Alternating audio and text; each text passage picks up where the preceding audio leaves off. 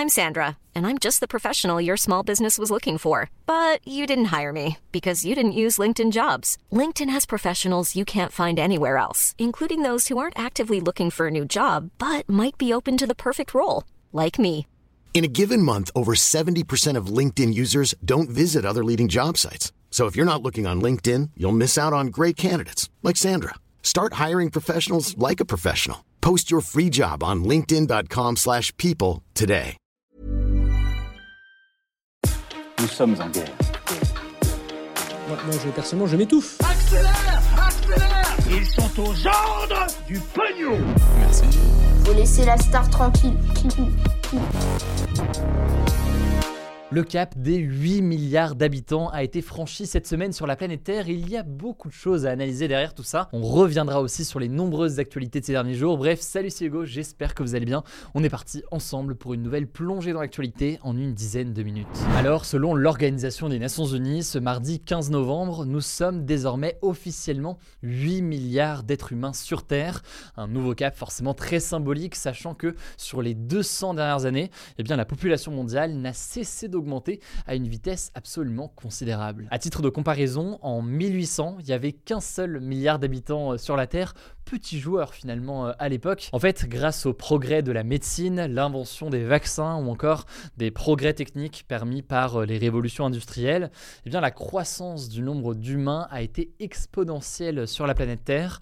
Nous étions 2 milliards en 1928, 3 milliards en 1960, 4 milliards en 1974, 5 milliards en 1987, 6 milliards en 1999 et on est passé donc de 7 milliards en 2011 à 8 milliards en 2022.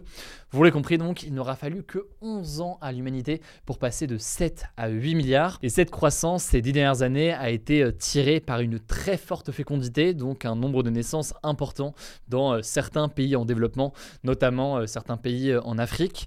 Par ailleurs, les progrès de la médecine ont permis une forte réduction de la mortalité infantile et un allongement de l'espérance de vie. Tout ça a donc forcément fait grandir la taille de la population mondiale. Et d'ailleurs, sur l'espérance de vie, si on prend euh, l'exemple de la France, un nouveau chiffre a été euh, dévoilé par l'INSEE ce vendredi. Les bébés qui sont nés très récemment, en 2022, ont désormais une espérance de vie de 93 ans pour les filles et 90 ans pour les garçons, alors qu'en 1900, eh bien, cette espérance de vie était de 56 ans pour les filles et 48 ans pour les garçons. Autrement dit, il y a eu beaucoup, beaucoup de progrès de ce point de vue-là. Mais alors, une fois qu'on a dit tout ça, une question revient systématiquement. Est-ce qu'aujourd'hui, on n'est pas trop nombreux sur Terre alors que le monde, je ne vous apprends rien, fait face à la menace d'une catastrophe climatique en ce moment. En effet, plus d'habitants sur Terre, ça veut mécaniquement dire plus de bouches à nourrir, plus de gens qui veulent se déplacer, plus de gens qui consomment, qui veulent peut-être un téléphone, bref, je ne vous fais pas un dessin, forcément ça fait plus de demandes, et donc encore plus de pression aussi sur des ressources qui sont déjà surexploitées. Parmi ces ressources, il y a toutes les ressources liées à l'énergie, l'eau, la nourriture, les métaux, etc. Bref, une demande croissante avec une croissance de la population. Alors ce qui fait euh, consensus chez les scientifiques euh, aujourd'hui, c'est qu'en fait nous sommes trop nombreux à vivre avec un mode de vie nocif pour la planète. Et pour dire les choses très simplement, 8 milliards de personnes ne peuvent pas vivre comme vivent aujourd'hui euh, la plupart des Américains ou alors des Européens, parce que eh bien, la plupart d'entre nous avons un mode de vie qui a un impact sur l'environnement qui n'est absolument pas viable pour s'en sortir. En fait, pour se donner une chance de respecter l'accord de Paris sur le climat et donc limiter le réchauffement climatique au maximum en dessous de 2 degrés en 2100 par rapport à 1850, en fait, il faudrait que chaque habitant du monde n'émette que 2 tonnes de CO2 par an et par habitant. Et pour vous donner une idée par exemple de ce que ça représente, l'impact carbone pour une personne qui fait un vol Paris-Tokyo en aller-retour en avion, c'est environ 4 tonnes de CO2. Autrement dit, rien qu'avec un aller-retour Paris-Tokyo pour une personne, eh bien on explose le bilan carbone qu'un habitant devrait avoir en théorie en un an. Le truc c'est qu'en 2019, l'empreinte carbone moyenne d'un Français était de 10 tonnes d'équivalent CO2 par an, soit donc 5 fois plus que ces 2 tonnes par an qui sont souhaitées pour respecter les accords sur le climat. Et c'est ce qu'indiquent par exemple les calculs de Carbone 4, qui est un cabinet spécialisé dans la transition énergétique. En moyenne donc 10 tonnes par an pour un habitant euh, en France. À l'inverse, l'empreinte carbone d'un habitant du Togo par exemple, un pays euh, d'Afrique de l'Ouest, est de 0,3 tonnes de CO2 euh, par an. Autrement dit donc beaucoup beaucoup moins. Mais en fait, vous l'aurez peut-être compris, plus qu'une question de nationalité ou de pays ou même de région du monde, puisque vous l'aurez compris, il y a des personnes qui polluent énormément comme des personnes qui polluent très peu dans chaque pays. En réalité, le critère et l'élément assez déterminant, c'est le niveau de vie et le niveau de richesse des habitants. En effet, 10% des plus riches de la planète sont responsables d'entre 36 et 45% des émissions mondiales de gaz à effet de serre. C'est ce qu'indique notamment euh, le GIEC, le groupe d'experts de l'Organisation des Nations Unies sur euh, le climat. Pour résumer donc, selon la plupart des scientifiques aujourd'hui, plus qu'une diminution des taux de fécondité ou du nombre de naissances, il faut aujourd'hui un changement profond des modes de consommation dans les pays euh, développés et plus globalement en fait selon beaucoup, dont d'ailleurs l'Organisation des Nations On en a parlé il y a quelques jours euh, sur la chaîne, il faudrait un changement de notre système économique pour euh, ne pas foncer vers une catastrophe climatique tout simplement. D'autant plus que euh, l'augmentation de la population va se poursuivre dans tous les cas dans les années qui viennent. Alors dans le scénario le plus probable de l'Organisation des Nations Unies, on devrait être 9 milliards autour de 2040, puis 10 milliards autour de 2060 avant que la population ne se stabilise autour de 10,5 milliards à la fin du 21e siècle. Autrement dit, certes, ça va augmenter moins vite dans les prochaines années, mais a priori tout de même, ça va continuer à augmenter. Bref, selon les scientifiques, plus que le nombre d'habitants, il apparaît que c'est notre mode de vie euh, qui se pose aujourd'hui. Je vous mets en tout cas des liens directement en description si jamais euh, ça vous intéresse. Et je vous laisse tout de suite avec Blanche pour le reste des actualités en bref.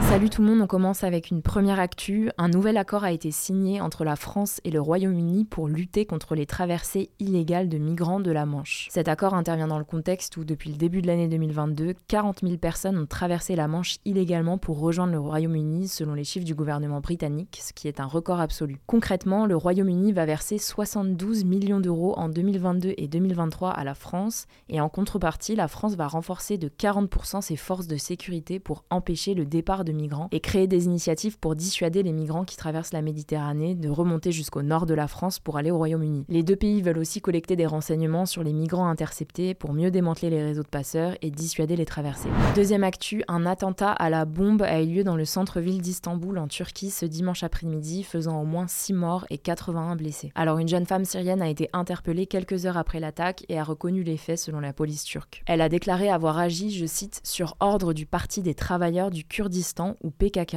un groupe considéré comme terroriste par la Turquie, les États-Unis et l'Union européenne. Il faut savoir que le PKK est en conflit armé contre le gouvernement turc depuis le milieu des années 80 et il a d'ailleurs été responsable de plusieurs attentats en Turquie. On passe à une troisième actu, l'Iran a condamné à mort une personne accusée d'avoir participé aux manifestations pour dénoncer la mort de Massa Amini. C'est une première depuis le début des manifestations, il y a deux mois, et ça fait craindre à des ONG de défense des droits de l'homme que beaucoup d'autres suivent. Cette personne a été présentée par la justice iranienne comme, je cite, un ennemi de Dieu et est accusée d'avoir incendié un bâtiment gouvernemental, est accusée aussi de troubles à l'ordre public, de rassemblement et de conspiration en vue de commettre un crime contre la sécurité nationale. En tout cas, ce vendredi, des experts de l'ONU ont demandé à l'Iran d'arrêter de menacer de peine de mort les personnes qui participent au mouvement de contestation, et ce alors qu'au moins 326 personnes ont été tuées depuis le début des manifestations et au moins 14 000 arrêtés. Quatrième actu en France, je voulais vous parler de la grève des étudiants en médecine qui dure depuis maintenant un mois. Une nouvelle journée de manifestation est notamment prévue ce jeudi 17 novembre à l'appel de plusieurs syndicats étudiants. Pour ceux qui n'auraient pas suivi, en fait, les étudiants s'opposent à une mesure annoncée par le gouvernement fin septembre,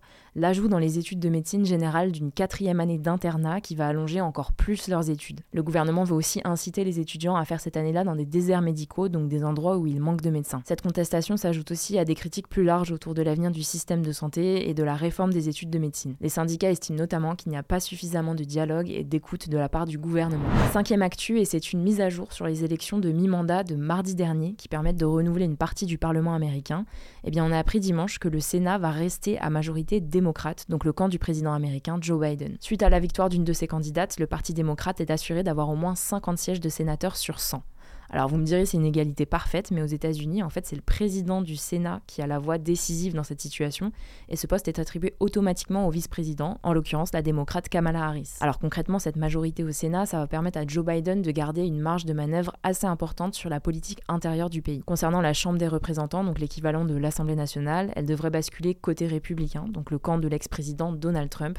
On vous tiendra au courant dès qu'on aura les résultats définitifs. Il reste une vingtaine de sièges à attribuer. Sixième actu en France, les mathématiques seront de nouveau obligatoires à la rentrée 2023 en première et terminale générale à raison d'une heure trente par semaine. C'est ce qu'a annoncé le ministre de l'Éducation nationale Papendiaï ce dimanche. Pour ceux qui n'avaient pas suivi, suite à la réforme du lycée conduite par l'ancien ministre Jean-Michel Blanquer, les maths avaient été supprimées des matières obligatoires pour les élèves de première et de terminale. Sauf que selon de nombreux professeurs, des chercheurs et même certains politiques, cette suppression a eu pour conséquence une forte baisse du nombre d'élèves faisant maths, notamment chez les filles, alors que les maths sont une matière clé pour de nombreuses filières d'études supérieures. Du coup, Emmanuel Macron avait promis de revenir sur cette mesure lors de son deuxième mandat, c'est donc chose faite. Enfin, dernière actu, vous l'avez peut-être vu passer ce week-end, 25 ans et 1221 épisodes après le début de la saga japonaise Pokémon, le personnage de Sacha est enfin devenu le meilleur dresseur du monde, comme le suggérait le générique.